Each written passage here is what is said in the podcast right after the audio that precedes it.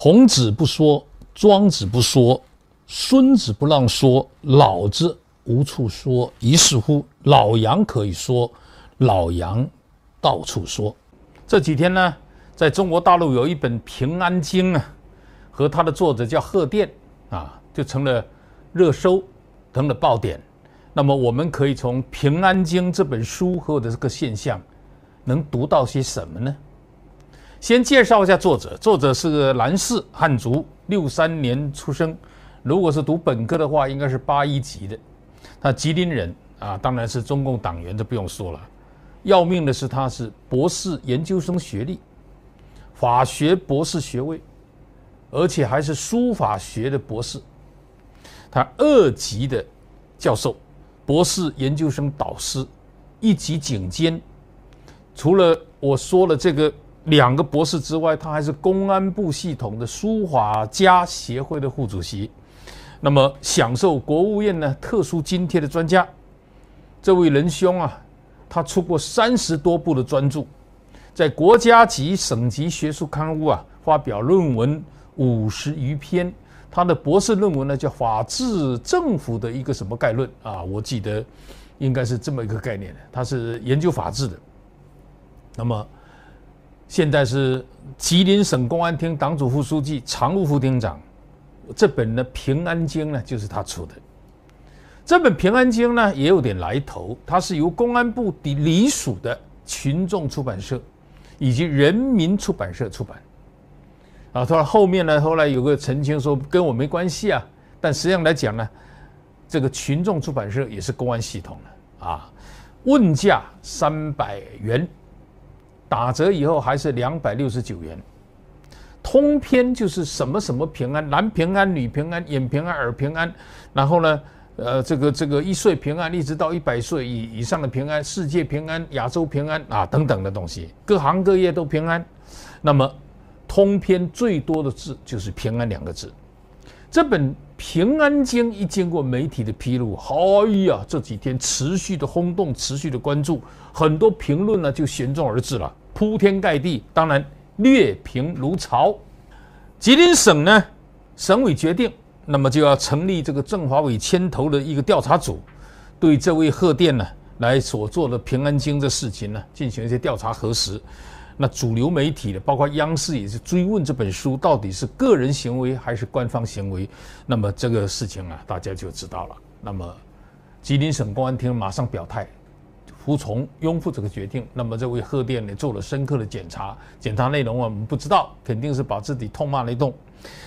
孙立平老兄啊说啊，在中国大家知道啊，对一个官员进行调查是意味着什么？弄不好这乌纱帽就没了。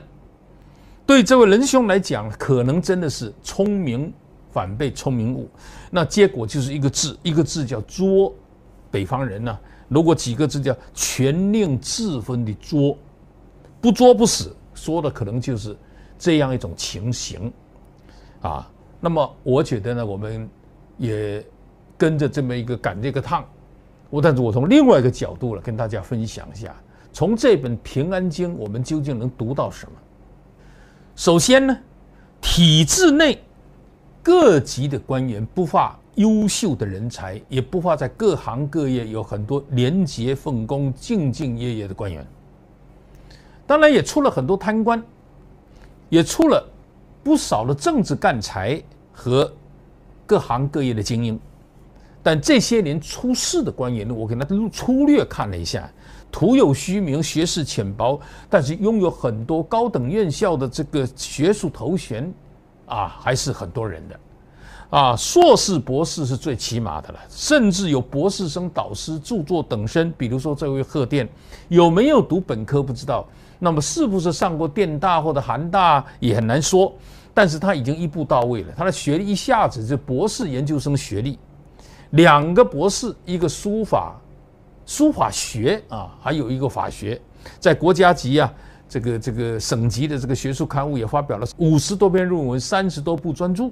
我记起了另外一个已经故去的重庆市公安局局长王立军，他显赫一时，没有出事之前呢，据说在刑事科学方面的造诣很深，为国际法医颅面鉴定学会的这个副主席，那很专业了，而且同时在北京大学法学院担任了刑法所的研究员，同时被浙江大学啊、东北财经大学啊、西南政法大学、第三军医大学、北京邮电大学等学校并为呢兼职教授或者法医专家。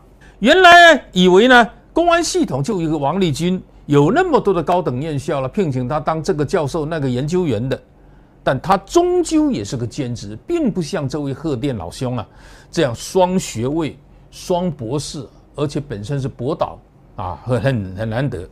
如果我们认真的查一查体制内这一类的贺电呢，应该还不少。而且中国国内的很多大学怎么就那么乐意的为这些有权没权的正厅级以上的这些官员呢背书垫脚？这呢，在当下算不算是一种学术道德沦丧呢？好，其次，海外的评论认为这本神书啊，就这样这个《平安经》能够被官方出版，并得到官媒以及相当一部分的专家学者的热捧，跟这位贺电这个作者他的正厅级官员的身份是有关系的，特别直接的关系的。反映出中国一些地方的政治生态仍然很不正常，不是一些地方，很多地方都有这样的类似的现象。读书人呢，你就没有办法斯文扫地也就是罢了，高等院校屈膝于权贵，完全是其最起码的一种学术矜持，这叫情何以堪？第三呢，我们谈到当地的政治生态，人们对当地官方。以及相关的社会团体啊，这个对这么一本根本就没有学术价值的和阅读价值，甚至要拉低大家的智商的这么一本书，啊，捧得那么高，但是百思不得其解。一般老百姓如果出这么粗制滥造的文字啊，要找到一个正儿八经的这么一个出版的途径是很难的，买不到书号。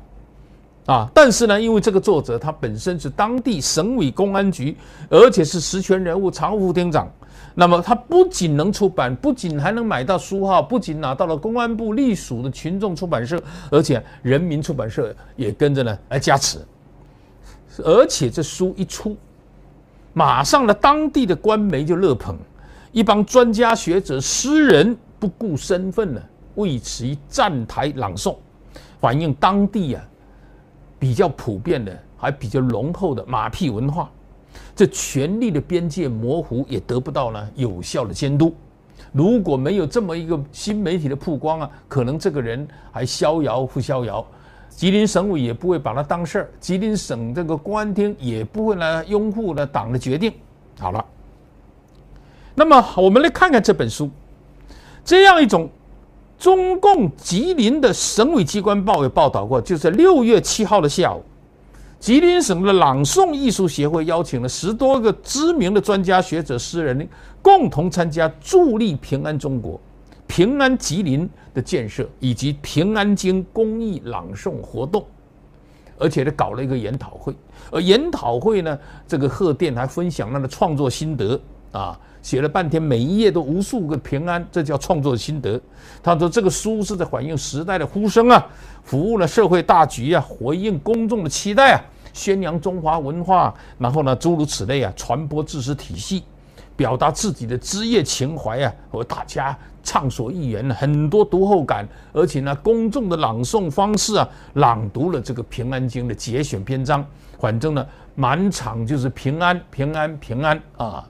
吉林省呢，还有一个应急管理厅官微，也呢就讲讲讲到感言，发表了个感言，认为这个《平安经》作为跨国传世的经类大作力作，是历代和当代仅见的首部平安经书。那么这个作者贺电呢，博学多识啊，拥有专家学者，还有这个警察的多重身份。他的新作《平安经》，感受到的不是一个警察的。而是一个学者深邃的灵魂、宽广的情怀啊。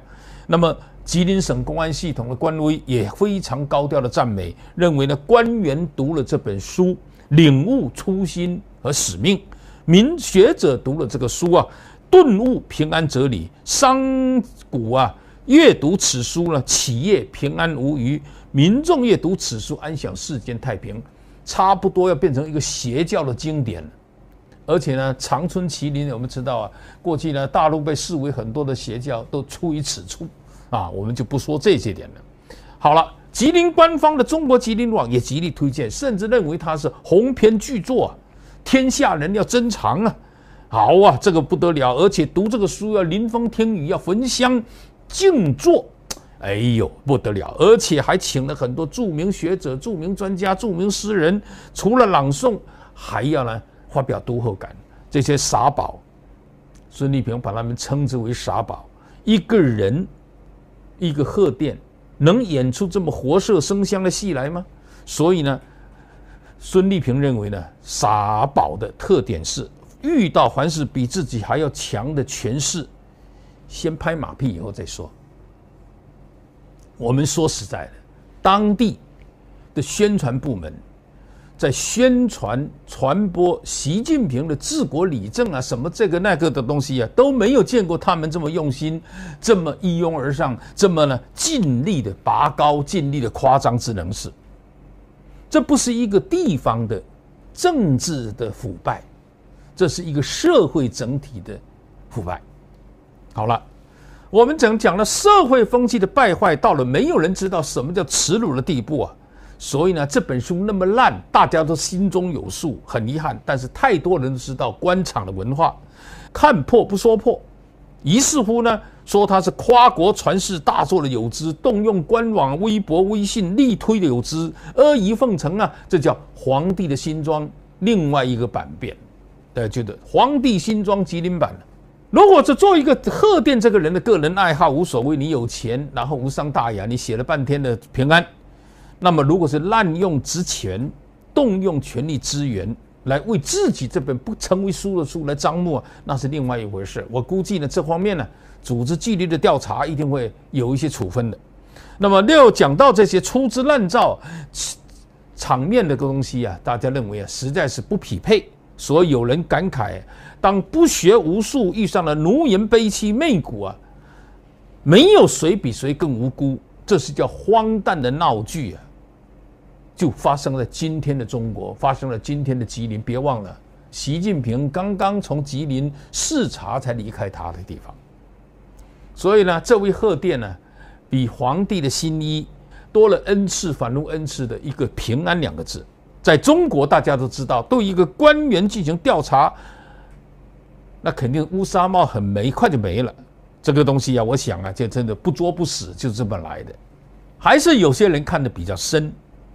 这是现在中国社会流行谄媚文化的一次集体点赞，发生在这个人贺电的身上和这个平安京身上，其实是一种狡诈式的谄媚，一种行贿式的谄媚，是一种用尊严和无耻交换利益的谄媚。是凡是正常的人，凡是有点尊严的人，甚至还把自己当成是一个人的人。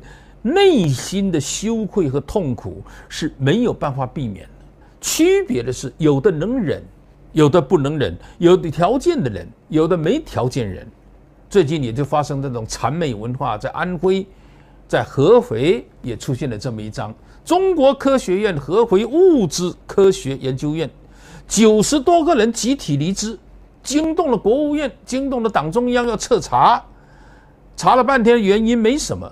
是这个研究所的马屁文化搞得大家受不了，令人无法忍忍受。因为呢，这个院长喜欢打排球，就要陪领导打排球，而且要形成整个研究院的排球文化。每年临近元旦的那两个月，几乎天天都要准备节目，要有一些歌颂、赞扬领导的环节和节目，最后还要献礼。还要讲这礼物的意义，所以大家感觉太累了，根本就没有时间搞科研。为什么要这样集体来献这个媚呢？大家受不了，商量一下，干脆集体辞职算了。所以呢，这个贺电呢，只是让周边的人乐捧他自以为是书的书，我想已经是很客气了，是吧？这个世道真的是让人呢、啊、啼笑皆非啊！所以有人说这本《平安经》的走红。是出版界支持，是学术界支持，是媒体支持，是权力支持，是时代支持。有人说这个贺电是德不配位啊，智商欠费。但是今天的中国德不配位就一个贺电吗？应该还有很多这样的人。说二十一世纪官场之怪现状，莫出其右啊！贺电呢，你惊动了这么一个大的国家，让所有的人呢都知道你是谁，你值了。老杨可以说，老杨到处说。